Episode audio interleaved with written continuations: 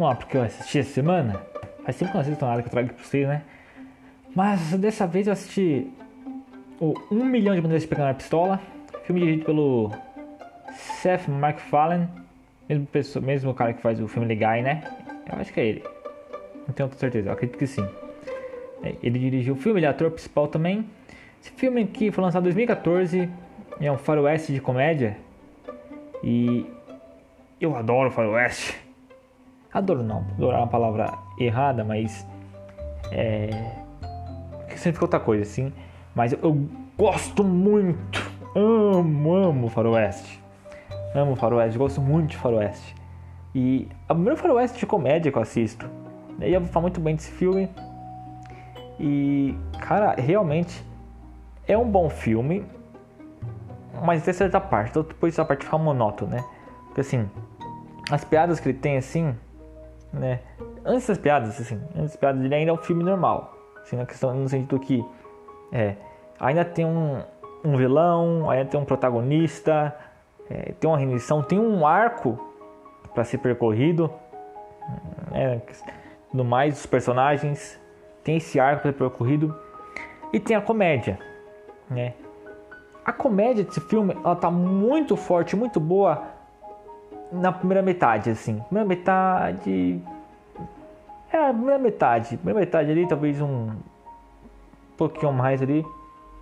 Mas durante a primeira hora ali, mais ou menos, tem um pouquinho mais da primeira da metade do filme. É, a comédia tá muito boa e muito certeira, muito certeira. Com coisa assim que eu dei risada de verdade, assim, cara. Dei risada muito boa. Assim, então, ah, não, não vou dar spoiler aqui da, das piadas, mas tem, tem umas cenas muito boas, cara muito boas, assim, zoando o Velho Oeste e tudo mais. É, é muito legal, cara, muito legal, muito legal mesmo. E, e é, é, muito bem feita, é muito bem colocada. Né? Tem umas piadas ali também de ficar chapado ali, que é, é idiota, é bem idiota, assim, não tem nem propósito. É nem a questão, ah, não fica chapado porque é errado. Nem isso, é só, é só, é só ruim, ruim. Ponto, não tem, tem um propósito, não é um negócio maneiro, não é engraçado. É só um negócio idiota. Pronto. E depois dessa primeira parte da comédia, o filme dá um foco maior para fechar os arcos e continuar a história, né, continuar a narrativa sem o teor cômico presente anteriormente, e daí ele perde um pouco a qualidade, porque ele não é tão bom nessa, né, nessa história dele, nessa narrativa, não é tão bom, não consegue contar tão bem sabe? O principal chamariz dele realmente é, é quando a comédia está junto ali, torna o mundo engraçado, torna os personagens engraçados, que dá um sabor pro filme, que quando você tira a comédia, o filme não é lá grande coisa, sabe? Nessa última parte do filme, a comédia está muito fraca, sabe? Menos tá, e tá fraca, e daí não. Eles não acertam é, o time cômico como acertam na, na na parte anterior e daí o filme perde qualidade, sabe? Mas ainda é um filme maneiro, filme que vale a pena ser visto, porque tem piadas muito boas, cara. São muito boas. Recomendo. Um milhão de mulheres de pegar na pistola. Eu achei na Netflix, não sei se ainda tá, mas dê uma olhada aí e assistam porque é um, é um, é um bom filme. Vai é, mudar a maneira que você vê o cinema, mas é um bom filme.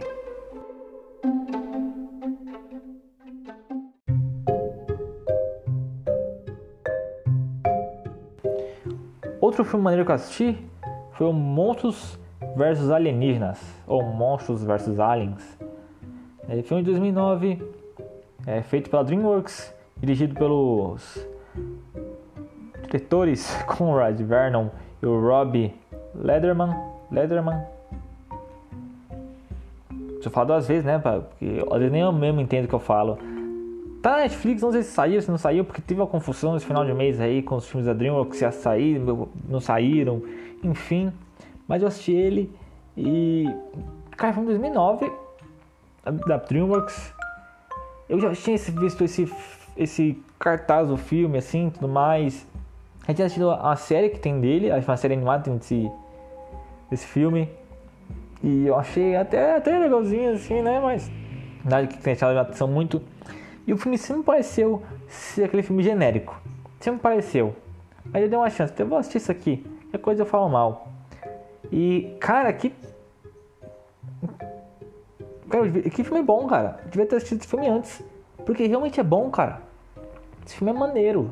Sim, filme é legal, cara. Os personagens são muito legais, todos. A Susan, o Elo Perdido, o Dr. Parata, o Bob. Sabe, todo mundo é muito maneiro, cara. Eles constroem os personagens de um jeito tão legal, cara, mas tão legal que você gosta de todos, de todos ali. Não tem um que você fala assim, ah, esse aqui eu não gosto tanto. Todos, todos, até um, um insectossauro você gosta, assim, sabe? Você gosta de todo mundo, cara. Não tem um que você fique. Nenhum personagem ali, né? Do grupo ali que você fala assim, não, esse aqui é menos, esse aqui é chato. Não, cara. É todo mundo muito bem feito. Assim, a escrita muito bem feita.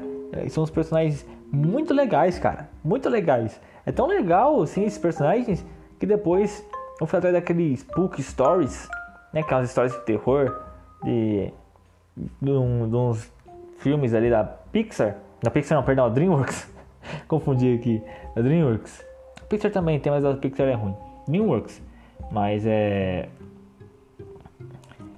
Porque tão, tão legal que era isso, sabe? Tão legal que é esses personagens.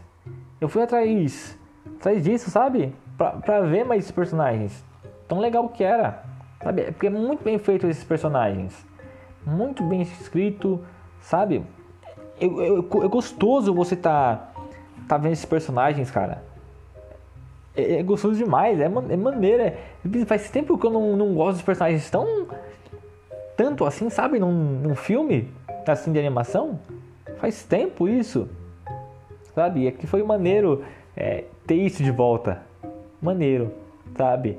A história do filme não é lá grande coisa. Os monstros que salvar os, os monstros que estão ali confinados. E eles são jogados ali lá com os alienígenas. Quase meio que esquadrão suicida, mas sem a parte suicida.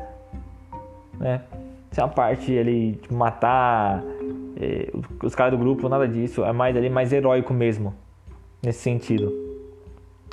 Né? Mas é, é o vilão também não é grande coisa, não é tão chato. A direção de arte desse filme também não é tão inspirada assim quanto os filmes da, da DreamWorks, sabe? Não é grande coisa, é bem passável, sabe?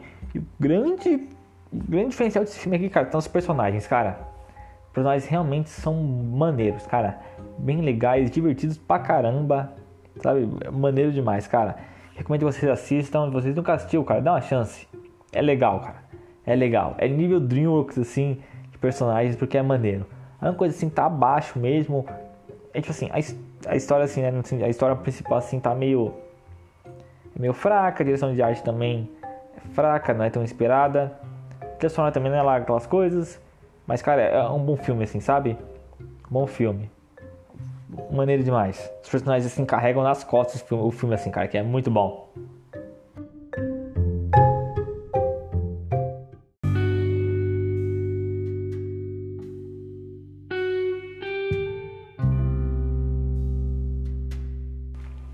Finalmente saiu os jogos do Game Pass dessa primeira é, quinzena de abril. Vamos lá. Está disponível o Cricket 22 para nuvem console. O MLB The Show 22 está disponível já para nuvem e console. O Chinatown Detective Agency já está disponível para console, PC e nuvem. O Dragon Age 2 entra no ePlay, né, para nuvem, está disponível. Está disponível também é, o Plant vs Zombies Garden Warfare para nuvem e o Star Wars Squadrons para nuvem, os dois via EA Play. E no dia, 20, no dia 12 de abril, para console, PC e nuvem, entra o Life is Strange True Colors. Dia 12 também entra o Panzer Corps 2 para PC e fechando a quinzena ali, né, no dia 14 de abril, via EA Play entra o Lost in Random para console, PC e nuvem. Né? E as saídas, né, os jogos que saem até dia 15 de abril é o MLB The Show 21, console e nuvem, Rain on, Rain on Your Parade para console, PC e nuvem, The Long Dark para console PC e nuvem e o Pathway para PC. E saindo aqui no dia 18 de abril sai o F1 2019 para console, PC e nuvem. Então esses foram a entrada e saídas dos jogos do Game Pass essa primeira quinzena de abril. Lembrando que pode ter jogos que entrem aí de surpresa durante esse tempo aí.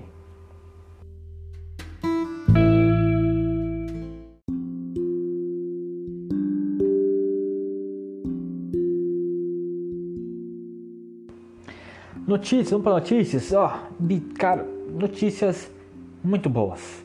A Crystal Dynamics anunciou que está desenvolvendo um novo jogo de Tomb Raider e o projeto está sendo feito usando a Unreal Engine 5.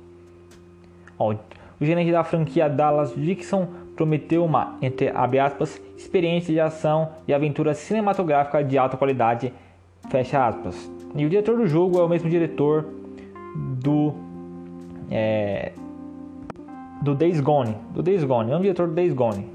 É, então, interessante, vamos ver o que ele vai fazer aí na Crystal Dynamics. Provavelmente é o segundo estúdio, a Crystal Dynamics, Crystal, Crystal Dynamics Northwest, provavelmente é ela que está fazendo isso. A principal está no Perfect Dark, até onde eu saiba. Vamos ver o que vai dar isso aí. Tô louco para um novo jogo de Tomb Raider. Já era hora já. E a segunda notícia aqui bombástica também é que a Remedy, em parceria com a, Rock, com a Rockstar, anunciou o remake do Max Payne 1 e 2.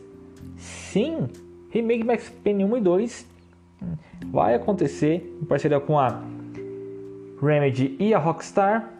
Os dois jogos vão ser feitos em um. Eu não entendi direito como isso vai acontecer. Vai ser um remake contando as duas histórias no mesmo jogo. Não entendi direito ali, mas vai ser os dois jogos ali vão ser, vão ser em um, em um jogo só. Né? Vai ser um jogo AAA, do orçamento AAA. Né? O jogo infelizmente ainda está em fase de conceito, segundo a nota da Remedy. Né? Mas vamos esperar que um remake do Max Payne vindo pela Remedy com certeza vai ser bom, cara. Com certeza.